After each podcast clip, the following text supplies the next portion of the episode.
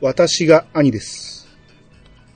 えー今回は、えーゲストお三方お呼びしております。まずは、テイタンさん、どうぞ。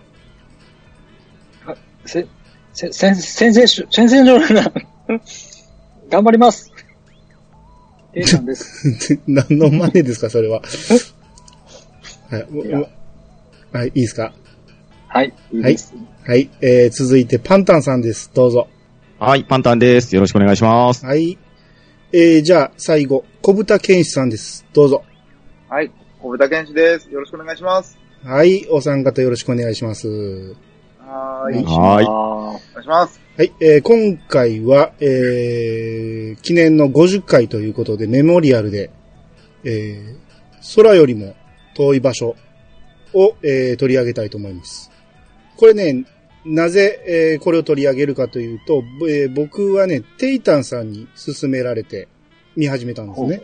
ーはいはい。うん。まあ、もともと、あのー録画はしてたんですけど、見る機会がなくて、で、どうしようかなと思ってたところにテイタンさんがおすすめやっていうことで、じゃあ見てみようと思って見出したらもうドハマりしてしまいまして。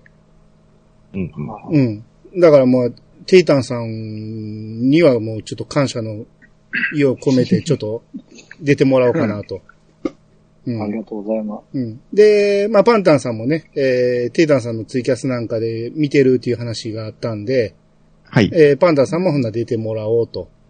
はい。で、あとね、急遽小豚健志さんがね、そのツイートに、はい。ものすごい熱い、はい。よりもいをね、何回見たってか言ってました？多分、うん。5、6回見てますね、通して。相当見てますよ。おーいやいやいや。はい。だからそれを見たんで、あ、小豚さんにはちょっとぜひ出てもらいたいなと思って、うん。はい。ありがとうございます。うん、急遽。まあ、あのーミスチル会をね、聞いてくれた方にはもう小豚さんがね、どんだけ熱い方かっていうのが分かってもらえてると思うんで、はい。こん今回もよりもいについてちょっと熱く語っていただきたいと思いますそうね。ですね。はい。よろしくお願いします。はい。はい。えー、ということで、じゃあ今日は長くなりそうなんで、早速始めたいと思います。それでは始めましょう。兄の、いやー、探しましたよ。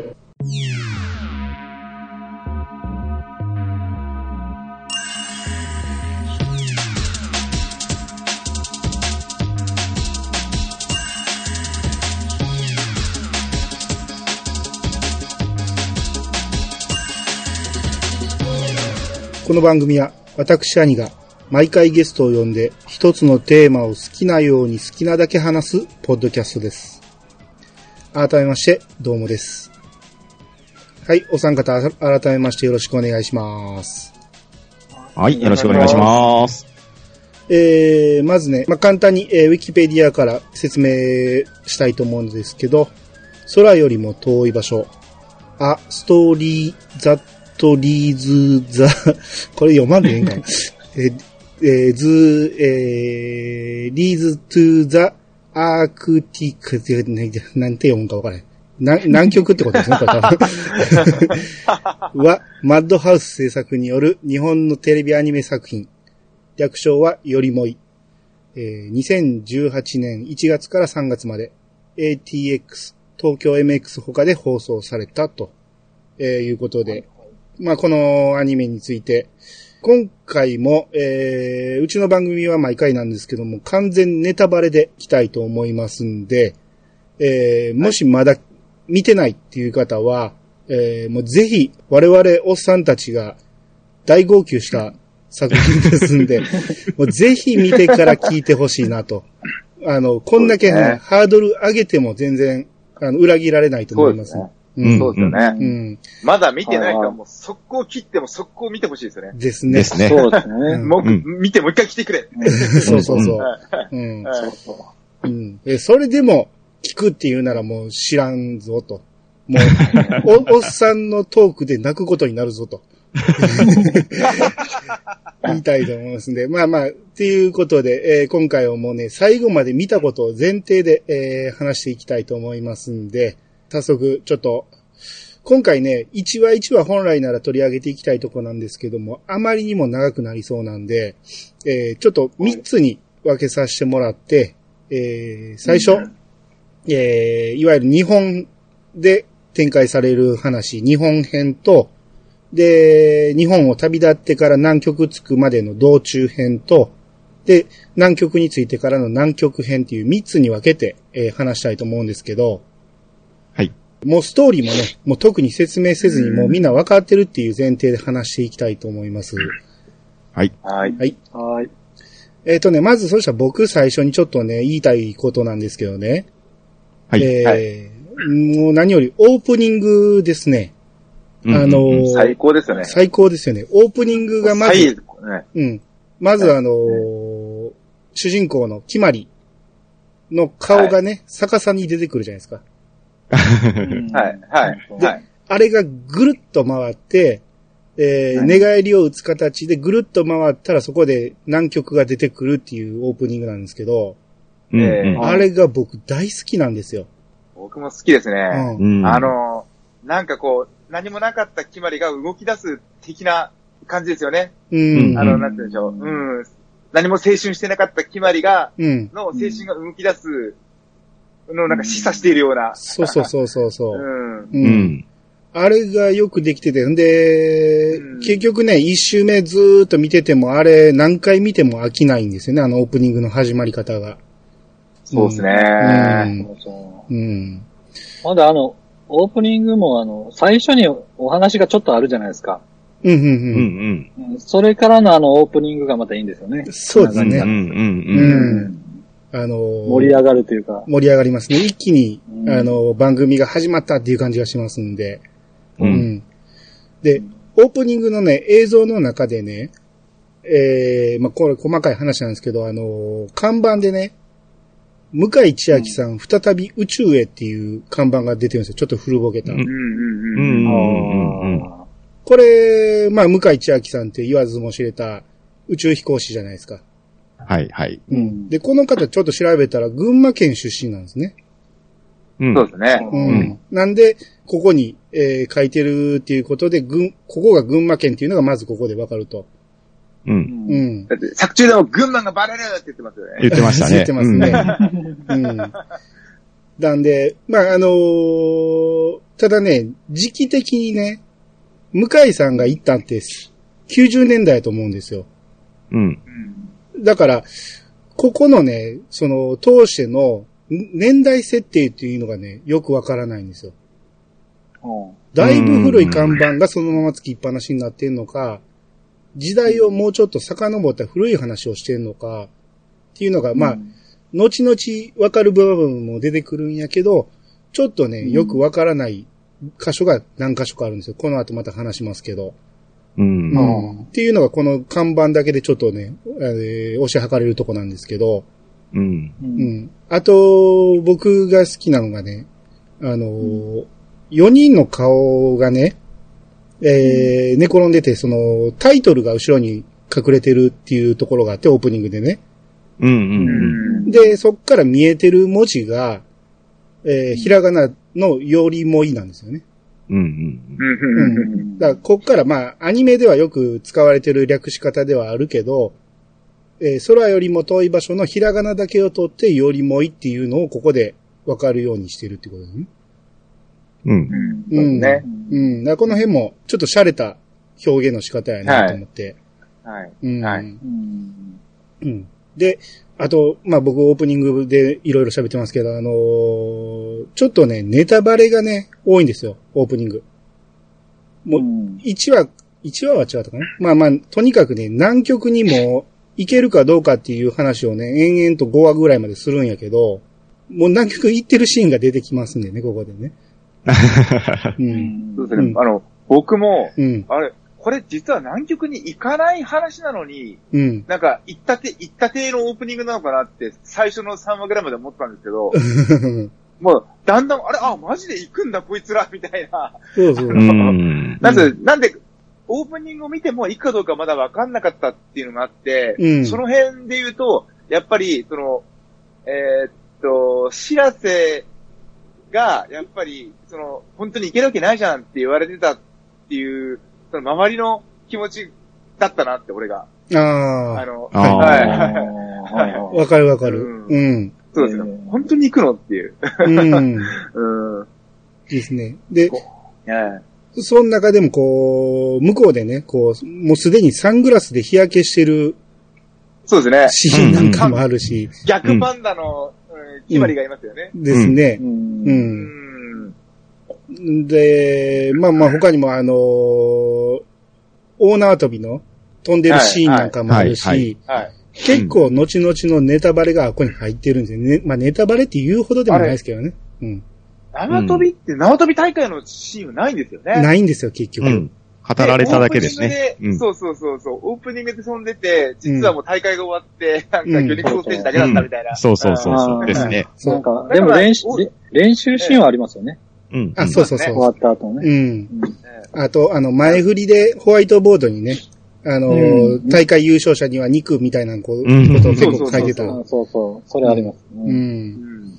うんうん。で逆になんか、完全な、なんつうんでしょう、あの、よりもい、よりもいって、もうあまり使わないんですけど、よりもい、今日よりもいって言いますね。うんよりもいのうん。いいところって、うん多。分、南極に行くとかなんかそういうこと以外にものすごくいっぱいあるので、うん。なんかオープニングで、ある程度ああいうふうになんかこう、なんでしょう、作中では見られなかった、なんかさなんか目が、サングラスをこう、うん。耳の後ろで、そうそう、パタパタさせるやつね。うんそういううんシーンを、なんか作中では見られなかったシーンを、あえてそこで保管してくれてるっていうか、う。うんん。こういう、なんか、なんて言うんでしょうね。いい、いい意味でのネタバレだと僕は思ってて。あ、そうそうそう。うん僕もそう思いました。あの、ここは見せても全然そうそうそう。話の重さに影響しないと。そう。うん。何にも、そう、影響がない。。う。うんん。逆に見せた方がすんなり入ってくるっていうね。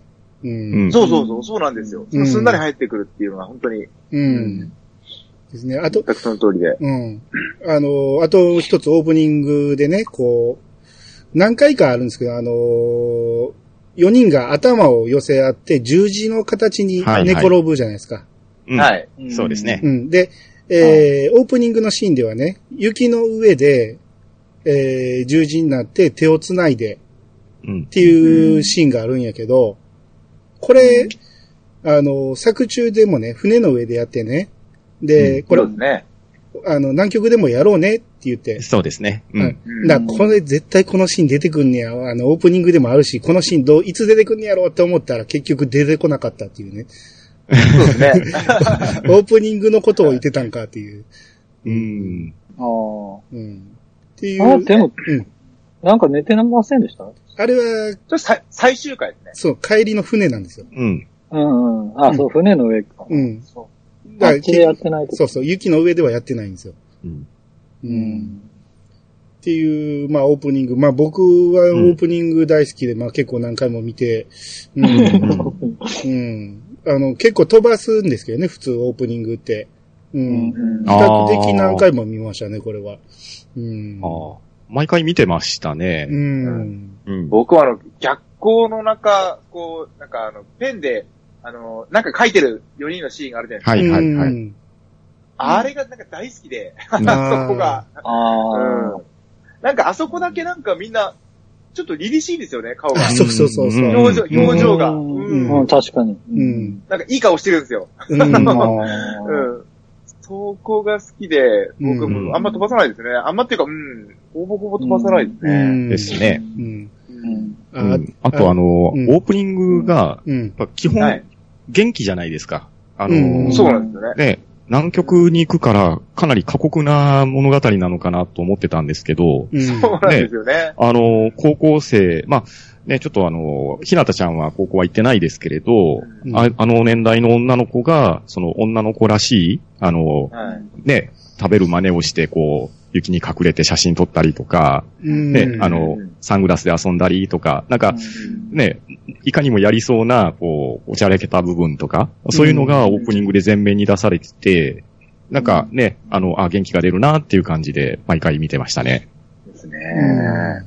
ですね。あと、あの、2話の終盤まで出てこない、ゆずきがね、もうすでにメンバーに入ってるわけじゃないですか。そうですね。まあ、うんまあ、これも軽いネタバレなんだけど、まあ、それはいいとして、鳩場みたいなところ、防波堤みたいな上をね。あのーゆずき以外3人は立って歩いてるんやけど、ゆずきだけ最後尾でね、ちょっと膝をついて、ねそうそうあ歩いてる。うんうん。で、ゆ勇気を消して立ち上がるみたいなシーンがあるんやけど、あれは何なんやろなってずっと思ってて。で、後になって、あ、高所恐怖症なんやっていうのがわかるっていうう。ん。ううんん。そうですねう。ん。あの辺もそうですね。うん。結構最後まで話がきっちりできてて、すべて詰め込んだオープニングなんやなっていうのがわかるんですよね。そうそうそはい。まあまあ、オープニングだけでかなり長いこと喋ってますけど。そうですね。うんもう15分ぐらい喋ってる。ですね。。うんね終わえー、るんですか、これ。ね、終わるんかな。まあ、あと、ちょっとね、1話でね、えー皆さんとちょっと話したいことがあるんですけど、うんあのーこれは、パンタンさんもね、あのーつい、えーうちのハッシュタグに書いてくれてたあの、問題の、う。ああ、地図ですね。うん滋賀県が岐阜県って書いてある。うん。で、岐阜県が長野県って書いてあるっていう、まあ一瞬しか映らないんやけど、うん。あの、こあ、そんな、そんなのもあるんですか？うん、知らなかったですか？あのー、一瞬結構ね、多いですよ。うんええ一瞬だけ映ったら地図が間違えてたと。う。うんん。あと、まあ、細かく言うと、あの、淡路島か？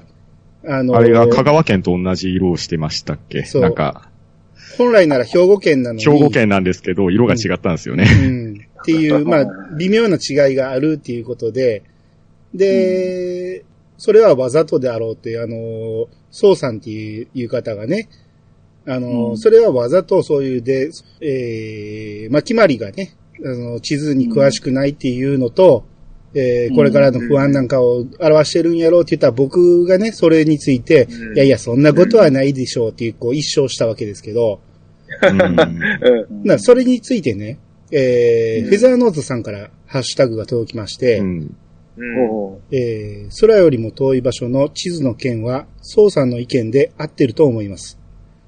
遠くへ行こうというのに、正確な地図を持たない決まりの不安と危なっかしさを表現しています。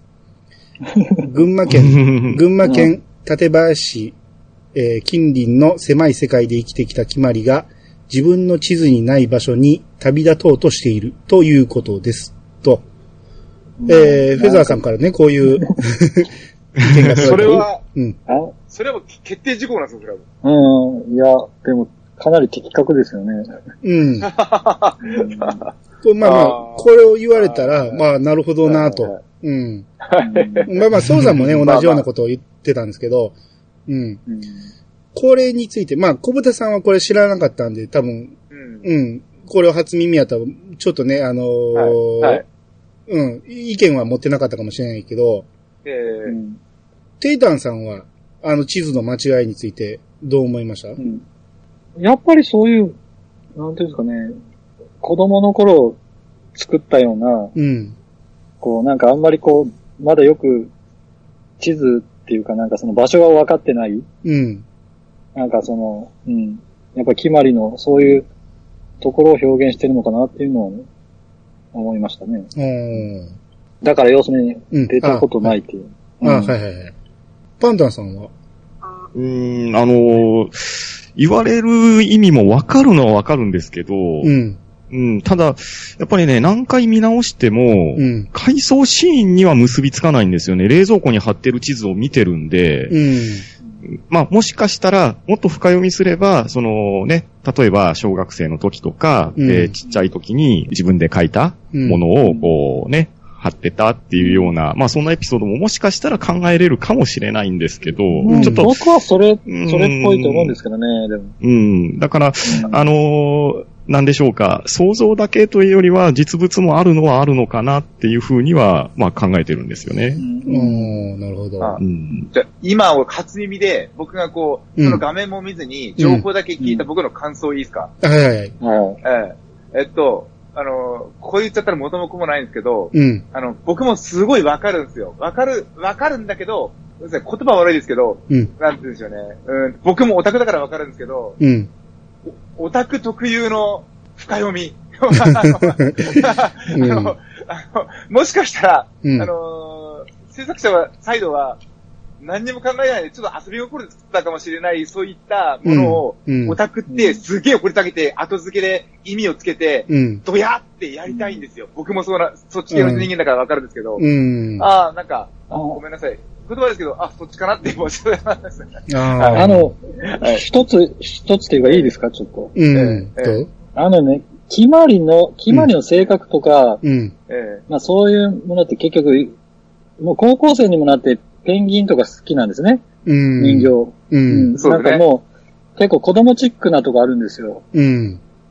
だから、意外と子供の頃に、まあ、そういう作ったものをそのまま、なんか貼ってたりとか、まだそういうものが残ってるっていうことは、僕はあるかなと思うんですね。そうですね。残るって、すごく、残りやすい数、家庭だと思います。すごくいい家庭ですよね、あそこ。ものが結構ね、うん。妹がバケツプリン作ってくれたり。そうそうですねあうんな幸せな家庭ありますか？だだから、あの、ある意味それが対照的なんですね。出出てくる人物によって、うん。その立場というかね。そこも面白いとこなんですけどね。うん。僕の意見はね、うんこれはもう単純な間違いだと思うんですよね。うんうんううん。ん。うんああ、もうあの話の内容じゃなくって、うん。まあ、うん作画ミス的な感じってことですかね。ううんん。うん。で、なぜそう思うかと思うと、その、皆さんがおっしゃるような、この、決まりのね、いわゆる地図を理解してないっていうことを表現したいんやったら、目的地は広島なんですよね。うん。ほんなら、広島の周りを変えるべきやと思うんですよ。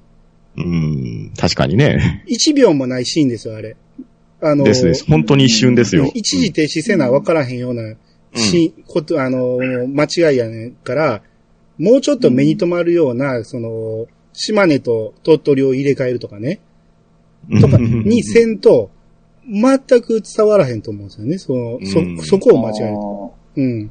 だただね、その、このフェザーさんとかが言う、この理解っていうのは、スタッフの間違いをすべて肯定して、それに意味をつけようとうん。いう見方っていうのは非常に大切だと思うんで、そうですね。うん。うん。そう。オタク特有のうんいいところそこは。そうですね。そうそうまあ、いそうそう。一考察としてはありですよね。うんそうそうそう。それをすべてね、あの、ええ意味があることとしてね、結びつけるっていう見方はすごく正しいと思うんで、う。うんん。あの、ごめんなさいね。あの、うんこう否定するようでも申し訳ないんですけど、はいはい。えこの地図とか自体はですね、はい。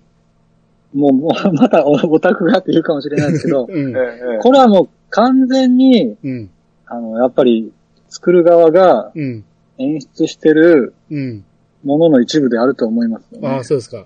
そ、それが結局あの、もう一瞬、一瞬一瞬に出すことが多いんですよ、結構。こうのんアニメの中で。うん例えば、うん。あの、決まりが、うん。あの、まあちょっと、冒険してみたいって一番最初に、うん。ちょっとあの、うん学校休んでどっか行くっていう時に、うん。うんうんうん。朝早く出ていくシーンがありますよね。うん。はいはいはい。その時にじ、あの、カッパ来た自転車がパーって通り過ぎるんですよ。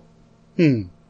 うん。その、それが、知らせが新聞配達してる姿っていうね。そうやったんですか？うん。なんかそういう、こう、うんなんていうんですかね。うん。まあ、もちろん顔とか見えないんでわかんないんですけど、うん。なんかそういうもうほんの一瞬の姿、なんていうか、表現をなんか結構あの、散りばめてるっていうか、うん。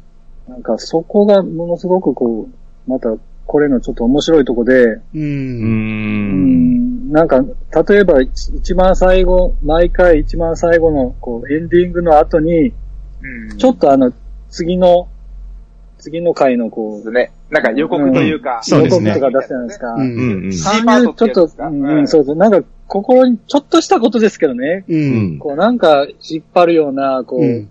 うん。心にくい、こう、演出をするんですよね。そうですねうん。そうそう。まあ、それをまた戻し、結局その地図に戻すと、うん。まあ、うん深い詮索しすぎって思うかもしれないですけど、うん。いや、っぱりですよ。、うん、あれを。ちら、わざわざちらって見せることが、なんかやっぱ、うん。まあ、フェザーノートさんがやっぱり言ってる悔しいですけど、エザーノートさんがうん言ってることがやっぱり、うんなるほどなってやっぱ思ってしまいますね。そうですね。うんそう。だから多分なんですけど、うんあのー僕、いやさがにね、あの、ハッシュタグで統合させてもらったときに、これあ、の、笑わすつもりで書いてないんですよね。うん。うん1話を見たときに、うん。ちょっと気になって、うん僕あの、アマゾンプライムで見てたんで、うん一時停止で見れたんですよ。うん。であ、1話で見たときに、おーしょっぱなからこういうこんなことをやってくれるのかよみたいな感じで、うん。大大丈夫なのかなって思って見始めたんですよ。最初からはもうもろ手で万歳で見てはなくって、うん。うんで、スタートでなんかつまずいてるなと思いながら、最後まで結局見て、で、うんあの時思った自分をぶん殴ってやりたいっていうコメントを残したんで、あ、はいはいあはそうなんですね。い。うん。そうなんです。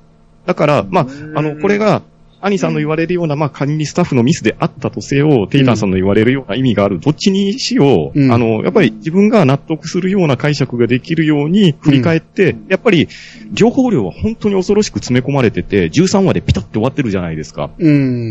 だから、それを見たら、あ、何か意味があるんじゃないかなっても思えれますし、うんまあ、それがもし、スタッフのミスだったらミスだったとして、円盤になって治ってる可能性もあるかもしれないですし、うん。ただそれもひっくるめて、まあ許容ができればいいのかな。で、許容ができる気持ちになってるから、あの時の自分をぶん殴ってやりたいって思ったんですよ。ああ、なるほど。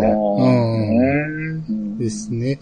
まあ、それはね、やっぱり、どれが正解とかね、分からへんわけで、そうですよね。うんそれぞれのね、うん、あの、思ってる正解があればいいと思うんですけど、その、わかります。うん、お二、あの、テイタンさんとね、パンダさんが言ったみたいに、すごい詰め込まれてるっていうのでね、あの、うんまあ、例えば、100万円をね、えー、決まりが拾ったわけじゃないですか。はいはいはい。後ろの広告ですよね後ろの看板がゲット100万円チャレンジあれが、ですよお前ゲットチャレンジですよね。うんねあれは。あああいう、こうね、笑かすことをやってくれるとかね。うんうんうんそうなんですよね。あと、その、学校で落とし主を探すために、決まりがね、うん、廊下におるときに、手に持ってる教科書が倫理なんですよね。う。うんん。う。うんんとか、あと、トイレでね、えー落ち込んでる、その、知らせが出てきたときに、その、決まりにびっくりしてドアにぶつかるんですけど、開いた扉の内側に静かにって書いてるんですね。そんなもん扉の内側に書くかっていうようなことを、まあまあ、あの、面白く書いてる。うん。うん。細かいことを言うと、うんあの、うん。あの、トイレうんで、知らせがあのうん、ダーンって扉叩くじゃないですか。うん。その時に、カラン、カランカランって音がするんですよ。ほん。うん。うん、あれ何が押してるん。ですかね。あれもう一、あれ、あの音2回するん。ですよ。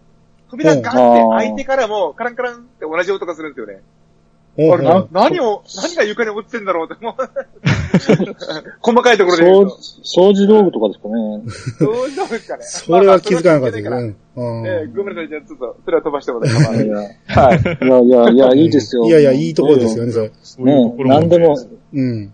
気に気になることはいろいろ。うんでも1話、1話からで言うともう本当に僕はもう、多分全話で泣いてるんですよ、俺僕。お全話で泣いてて、1話なんてもう、学校と違う方向の電車に乗っただけでも泣泣いてますからね、僕。うんあのあれ、でもあの、見よ、一回一周した後、うん。ええまた一話見たらまた泣きますよね。うん。あ、そうですね。ねそうです、そうです。あの、こでものこの気持ち。そうなんですよ。あの、新幹線に、あ、電車に乗った時あんな、あれですよね。知らせが、知らせと会うじゃないですか。新幹線の扉のうん扉が開いて、うんうん、知らせがすごい笑顔で、なんか来てくれたんだみたいな笑顔するじゃないですか。うんうん。はいもう、もうその時ももう守りたいこの笑顔って思いますよね。まずそこで泣きますよ。うん。僕の経験で言うと、僕も高校の頃、なんか学校と違う方向に、うん。うん。あえて進んでったことがあって、お僕その時、もうなんか、名前をつけたんですよ。なんか、神への裏切りっていう名前をつけて。かっこいいの。うん。そうなんですよ。その、あ、ひばりが、あ、神の裏切りやってるって。う ん嬉しくなっちゃいましたね。それは泣くわ。いや、僕はそれ、それができなかった、あの、帰ってきた決まりですね。なるほど。ちょっとでもね、だっ行て、高校1年の時にメモ帳にね、あの、高校生になったらやりたいことっていうのを書いてて、で、うん。2年生になって初めてやるっていう、だから1年越しの願いなわけじゃないですか。うん。うんねね、そういうところも、ね、うん最初は気づかなかったですけど、見直すと、んああ、そうか、そういう思いがあるからっていう感じになって、やっぱり泣けますよね。うんそうですよね。あそこでちょっと聞きたかったんですけどね。その、高校になったらやりたいことでね、最後に、青春点するなんですよね。うんうんあうんうん。あの句読点の点は、どういう意味なんかなっていうのが僕結局未だにわからないんですけど。そこはやっぱり、あの、思春期特有のポエム的な表現じゃないですかね。ああ、そういうことなんですか。うん。する？うんみたいな。こ、これは、僕うん、この句読点の意味が結局わからんかって、この今日の収録までに、なんとかうん。こ、あの答えを出そうと思ったけど、意味はまあうん、あるのかなって思いますけど、ああれじゃないですか、ほら、うん意外と、こう、例えば、あ、青春っていう、書いたんですよ、多分、青春って。うん。それで、それで、点はい、点って書いて、あとどう繋ごうかっていう、うん。があの、まあ、するって書いたんじゃないかなっていう。や、うん、あ例えばねいや、僕もね、おぼろげにうん浮かんだ答えはそれに近いんですよ。うーん。そっか、僕、あの、青春するだけが2ページ目っていうか、ページめくったところに書いてたじゃないですか。うん。うんあの、最初に、えっ、と、その、1ページ目で日記をつけるとか、学校サボるとか、当てのない旅に出るって出て、で、よく見たら下ちょっと書けそうなスペースあるんですけど、それをあえてページめくって、青春って書いて、もう、青春っていうのが漠然とした言葉ではないですか。だから、うんそれまでは学校サボるとか、まあ、当てのない旅に出るのは具体的とは言えないですけれど、そういうところを挙げて、もっと大きい青春っていう言葉で、えー点、句読点打って、で、もうそういったのをひっくるめてするっていう決意なのかな、みたいな。受け止め方ですかねうんなるほど、なるほど。すごいですね。あの、本当に、皆さん褒め言葉で、うんみんなこう、うんオタク特有のパワーが展開して、いい、いい風になってうんいいてですね。っていうか、あの、うん兄さん結構あの、言葉にこう引っかかりますよね。あ出てくる言葉にね。い意味を考えてしまうんですね、どうしても。ああ、なるほどね。深いですね。普通ならしないやろっていうところをわざとしてるっていうのに意味を感じるんですよね。あうん。ちょっと、あの、ピチカートさんに見習ってもらいたいような。うんあの僕の、その、ツイッターの話になって申し訳ないんですけど、うん作品じゃなくて、うん。ツイッターとかで、あえてつまずいて読んでもらいたいとか、うん。あとうん、ちょっとあえて強調したい、ちょっと話したいとか、うん。あの分けてか、うんたいって時は、あえて点を不自然なところに僕入れたりは、あえて意図的にしたりしてますよ。ああ、なるほど。はい。強調なんで、であると。まあちょっと、うん。そうですね。う。うんん。青春するっていうストレートに読ませるよりかは、まあ、視聴者も、あれは読むじゃないですか。うん青春するって書いてあるんで。そうそうですね。で、うん青春するって書いてあるよりかは、青春するっていう風に読ませた方が、うん。ためが入りますもんね。そうそうそう、ためが入ってうん。強調されるかなと思うんですよね。ああ、なるほど、なるほどそうで。すね。うん。その、するっていあう、いうところにも一つ、うん。このテーマじゃないですか、この。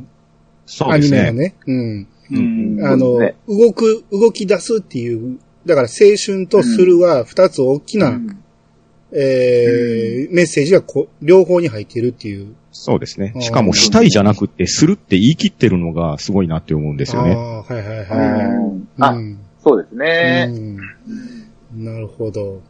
ああともう一つ、あの、はこれはちょっと作品の、その、うんなんか主人公の気持ちとかそういったことを抜きにして、うん。あの、うん見せ方的な、あの、さっきの点の考え方、僕の考え方じゃないですけど、見せ方的な考えなんですけど、うん。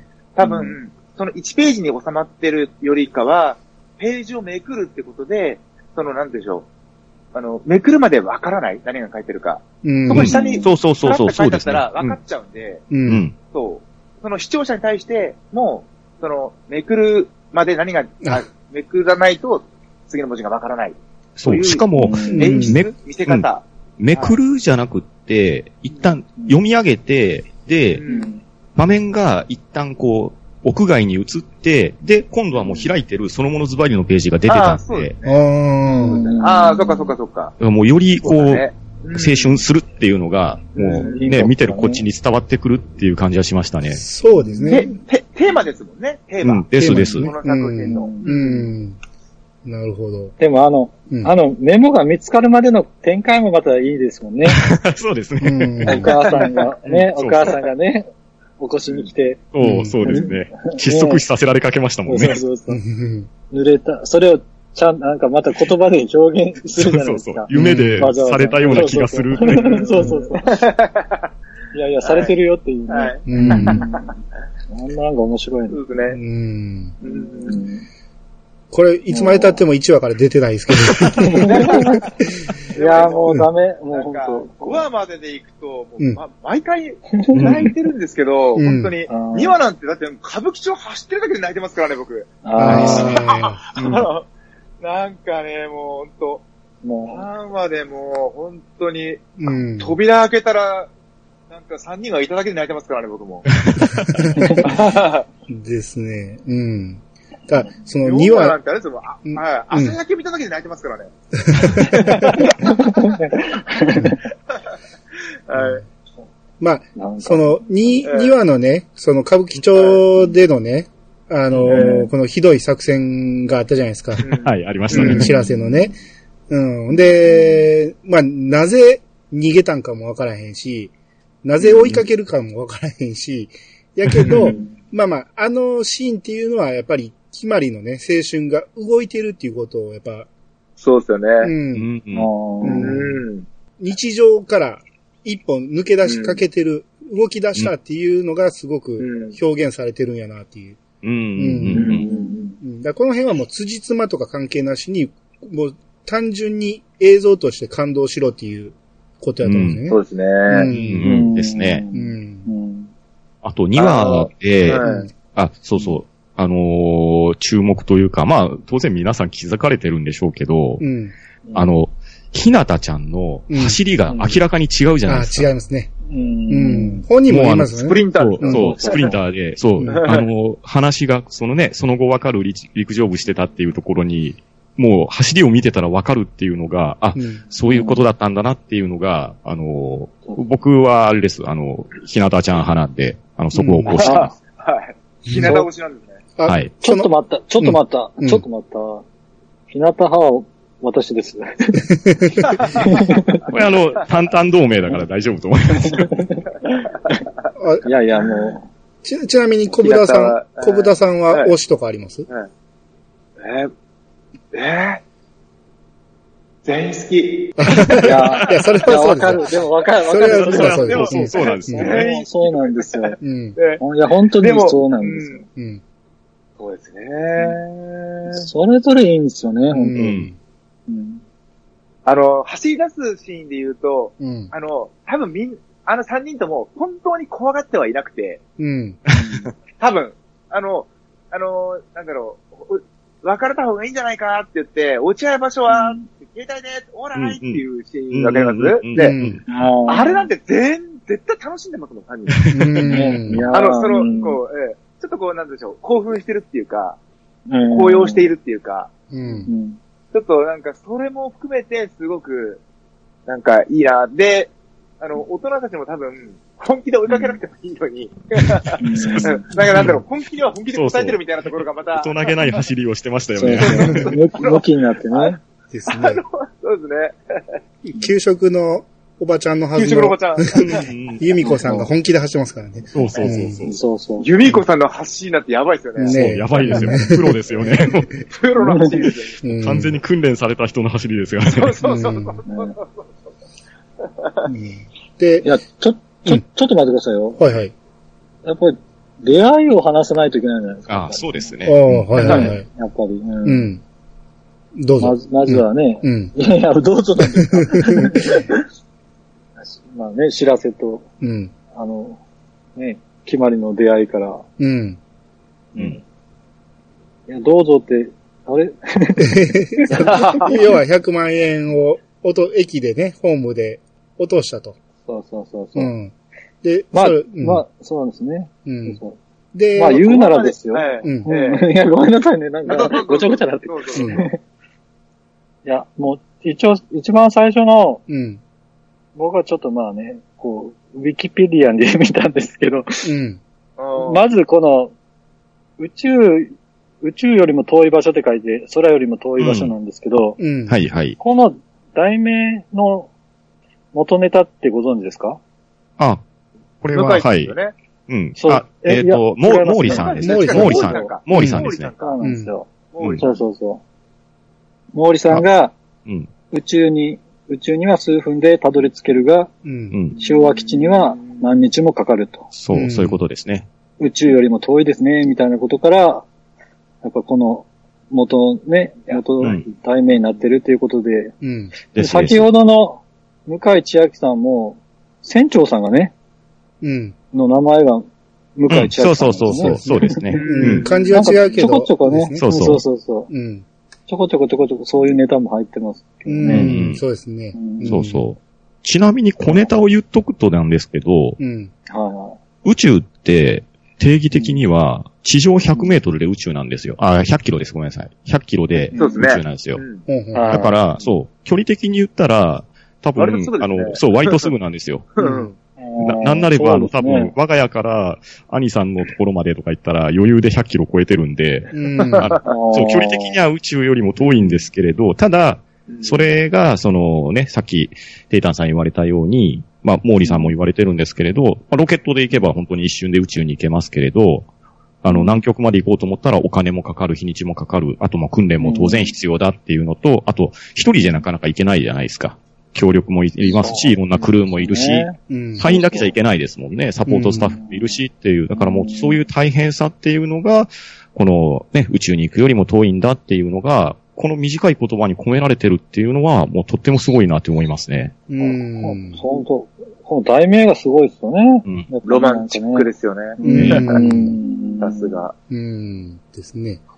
で、まあ、で出会いのシーンはいいですか？出会いのシーン。は出い。会いのシーンどうぞ。どうぞなんですか？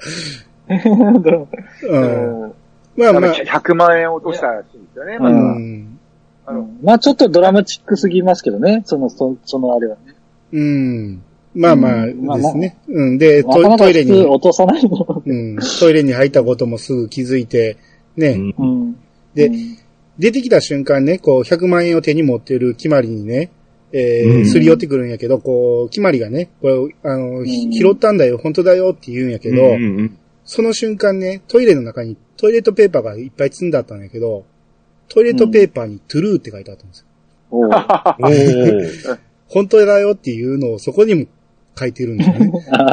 うん。さ、静かとか、本当だよとか。うんすごいですね。うん。もうすごい散りばめたんですけどね。まあまあ、そういうのがあって、こう、急に、えー、決まりと距離はぐっと縮まって、いきなり南極にね、えー、行きたいっていう話も、そんなにすぐするかっていうぐらいするんやけど、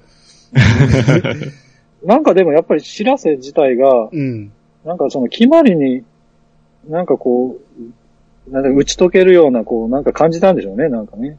もうあったでしょうね。なんか、んうん周りの、周りの人間と違う。うんうん。なんか100万円をこう、届けてくれたっていうことに、まあ、そこでなんか、何らかのうん信頼、信頼があったんですよね。うん。ねうんやっぱそんなのありますね。うんうんうんうんうんあとやっぱり、決まりはあの、人の良さが滲み出てますから、そうですね。そうですね。あの眉眉毛と前髪に。ですね。うん。う確かにね。ん。あのあの、100万円の、あのはい。丸前髪が。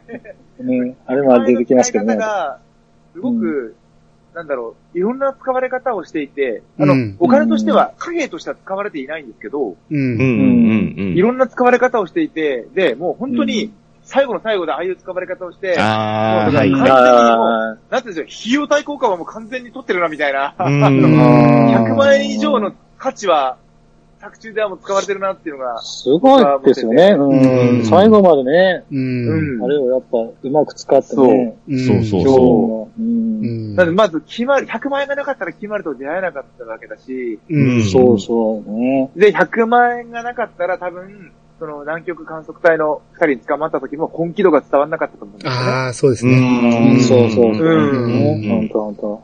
で、あの、ひまあちょっとはみ出してますけど、ひなたの、そのチケットの時とかも、うんはいはいはい。うん。やっぱりこう、要所要所で、あともうなんかこう最後数えていくとか、そうですね一枚一枚数えてましたもう本当ね。に、なんかいい使われ方、しかも全部違う使われ方をしていて、うんうんうん100あの100万円はすごくキーアイテムっていうか、うん。お金として使わ、一回も使われてない、あまあ、あの、一回チケットは買いましたけど。ちゃんと消費、お100万円としてお金として消費されてないっていうのはすごくいいなって。うん。そうですね。ね。ううんん。うん。で。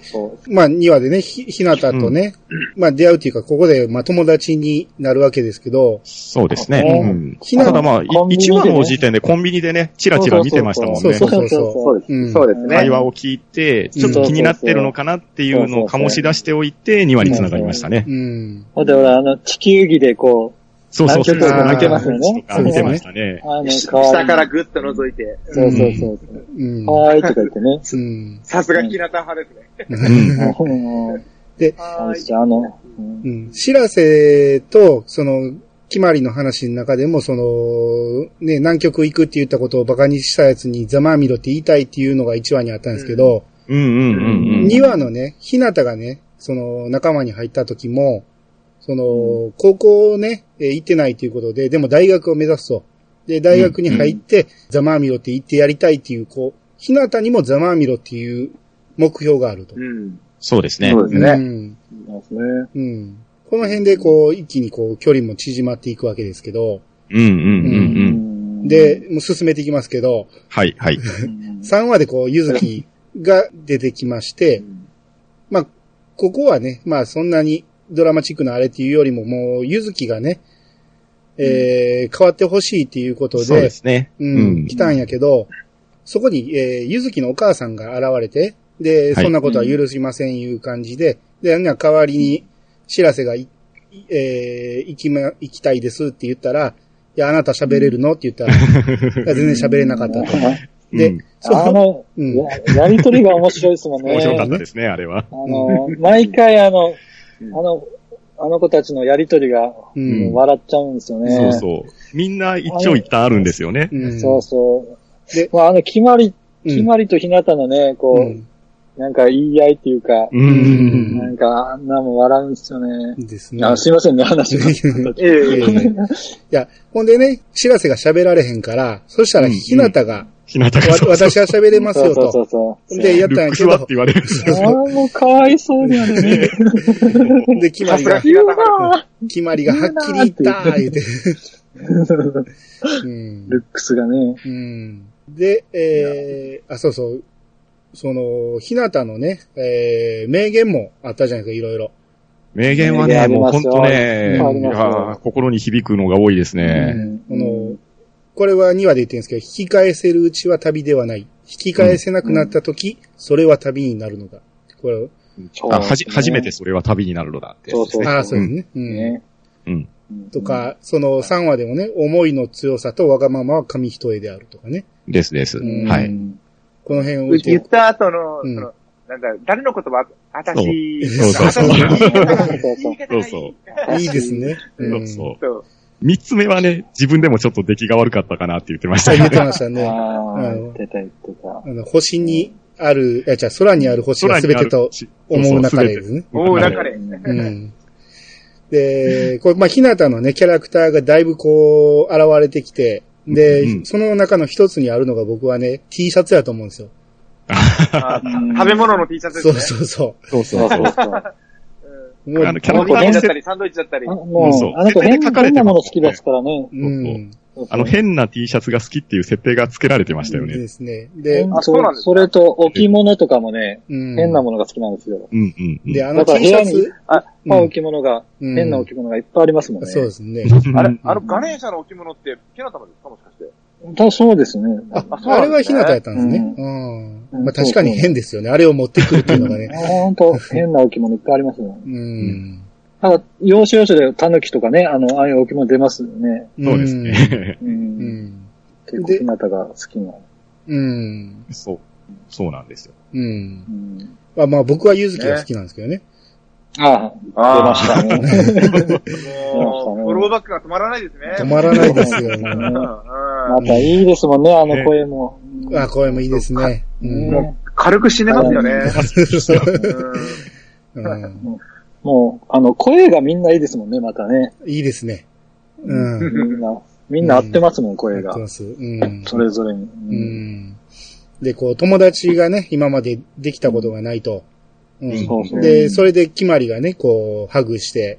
うん。うん泣いてね、泣てかわいそうってか。わいそうって。うん。うんで、それで、まあ、ゆずきはまあ、まだポカンとしてる。うん。でこうんこんなことされたのは初めてだという、みたいな感じで。そうそうそうそううんちょっとね、ニヤニヤしてね。うん。で、そこでだいぶ心が動いて、で、気になって気になって、で、夢にまで見て、で、目覚めたら、扉を開けたら、その先、小田さんが泣いたという三人が立ってたっていう。それは泣きますよね。うんねえ。ううんん当にで、あの夢の使い方もいいですよね。よかったですね。あれ、最初ほん、ほん、本当かなっていう感じねですけど。大怪我やねそうそうそうそう。これでここ終わりちゃうなと思って。ああ、でもよかった。うん。で、いうことで4人で行くことになって、うん。で、あとね、まあ、ここまで話出てきたんですけど、めぐっちゃんですね。はい。う。うんん。ね5話ですね。5話ですね。僕ら5話多分一番見てないんですよ。ああ。もう俺辛くて。あの、つら、辛い。うん。うんわかるんですよ、めぐっちゃんの気持ちがすごい。うん、そうですね。なんかもう人が抱える嫉妬とか、そういうのうを、んあそこまでちゃんとなんかこうさらけ出せるっていうのはすごいなとは思うんですけど、うん。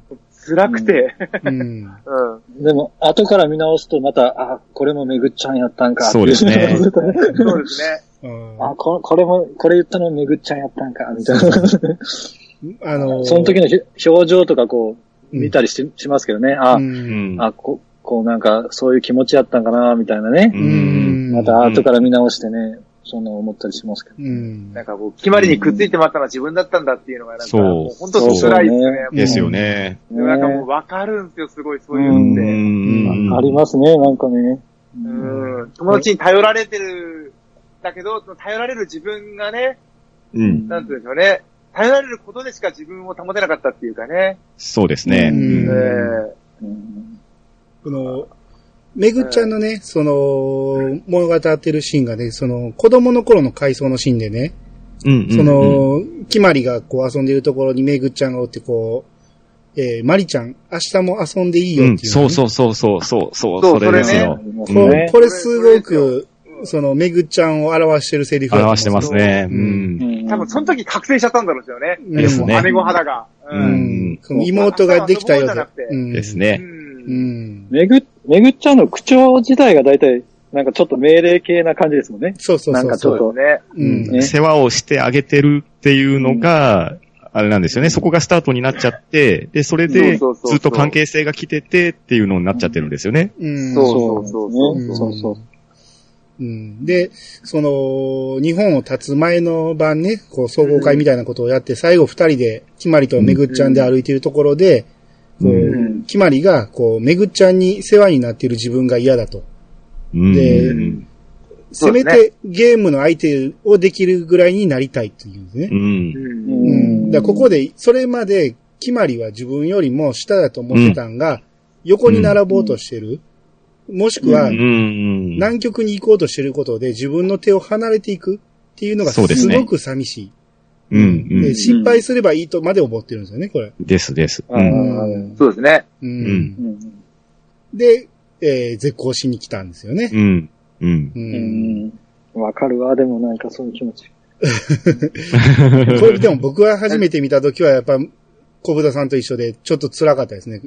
うん。ああ。あこういう感じにするんかと思って。うんう。ん親友なのに、そのね、出発する朝に絶交しに来たっていうのすごい辛いなと思って。うんそうですね。う。うんんあの、僕、あの、出かけるシーンも好きなんですよね。あの、決まりが、あの、日にね。あ、あれでしょ？うん。ううんん。言ってください。えーも、も、もちろん、あの、行ってきます、行ってきますをですね、うん。もうこう、ぬいぐるみとかにずっと言っていくんですよ。うん。うそうですね。うん。ん、なんかもうほんと決まりって可愛い、なんかそういうのも、真剣にっていうか、うん。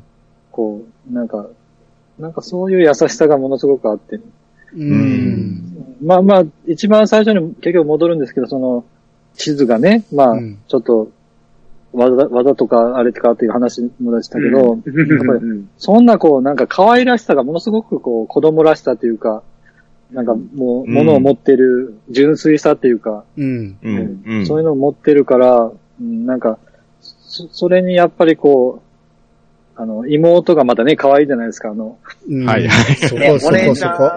そうそうそう、本当もう、なんかね、本当その、妹はまた優しいですもんね、なんかね、うん。そう。本当にお姉ちゃんのことを思ってね、うんまあそんな家族にはい、ね、こう、あの、見送られて、うん。そしてやっぱりそのさっきのめぐっちゃんのね、うんことですけど。あの、リンがね、なんで起こしてくれないのって言って、決まりに抱きつくんですよね。うん。でうん、一言心配って言うんですね。うん。で、そそのシーンの後ろに、うんその決まりの両親がおって、うんお父さんが号泣してるんですよね。そうう。うんん。ああのお父さんいいですよね。めっちゃいいですよね。うんすまん、む、むす、すむ、娘よとか言って、あの、玄関から、あの、うんあのシーンとかまめっちゃ笑いましたね。あれ笑いましたね。あの、またお父さんお父さんって何回も言うね。そうそうそう あれがまたもう本当うんかわいい。お父さんお父さんって言ってるんですね。で、こう、うんうん、絶交しに来ためぐちゃんに対してね、こう、いろいろこう告白をされてね、こう、うん。いろいろ噂を流してたのは、めぐちゃんだと。で、いろいろ言われて、で、それでも、めぐちゃん一緒に行こうと、決まりは言うんですよね。そうそうそうう。ん。まあ、俺も思ったけど、バカ言うなよって話ですよね。なんかねうん。で、うんめぐちゃんがこう、バカ言うなよ。ようやく一歩踏み出そうとしてるんだぞ。お前のいない世界にって。うんう。。うんん。で、あ、ほんまにこう絶交するのかと思ったら、あの、決まりが後ろから抱きついて、絶交無効。うん。ううん。ん。大号泣ですよ、僕は。う。うんん。そうそう。うんもうね。うん。ここれがね、えー、5話なんですけど、5話のタイトルが、Dear My Friend そうなん。ですよ、ディアマね。イフレンド、そうですよ。うん。えー、後に出てくる、えー、Dear お母さんに対比するね、うん。うんいわゆる、報瀬はずっと母親に対して、えーずっと母親を追いかけてるんやけど、ここの、うんえー日本編では、キマリがその友達と、えー別れる、もしくは友達に対する思いっていうのを表したのがこの5話っていう。まあだから、後の Dear お母さんに対比する話だなと、僕は思ったんですよ。ううんん。ああ、あと僕は、あのーあれですね、あのーめぐちゃんの方の視点からも、うん。そういう、ね、あの、ともすれば、あやふやにもできちゃうような関係なのに、そういうきっちりね、うん自分の思いも伝えて、うんで、その送り出すために、まあ絶好っていうような、まあそういう見方もできるじゃないですか。うん。だからそういう、あの、主人公視点だけじゃなくて、めぐちゃん視点からも、まあ、ディアマイフレンドっていうのもありなのかな。それも最終回につながるのかなっていうふうに。あーまあ、ちょ、これ、はいはい深読みですけどね。いやいや、それはあると思います。うん。うん。で、ここまでね、日本編で来ましたけど、僕はね、決まりは主人公じゃないですか。はい。はい。やけど、6話から僕は主人公は、知らせに変わったと思うんですよ。うん僕の中ではもう完全に知らせの話になっていって、えー要はダブル主人公になってるんですよね、もうここから。うん、うん、うん。もうそれぐらい知らせが、こう前に出てくるうんって。いう感じがするんで、えーここから、えー道中編に行きたいと思うんですけど、はい。はい。はい。はいえーもうかなり長いことかかってますけど、もう一、もう一時間喋って1ます時間喋ってますっていうか、ま、まだ足らないと思うんですけど。まだいいやいや、ほんまにまだまだ喋るよ。ねも、いうっぱい泣く泣く進めますけどね。はい。うん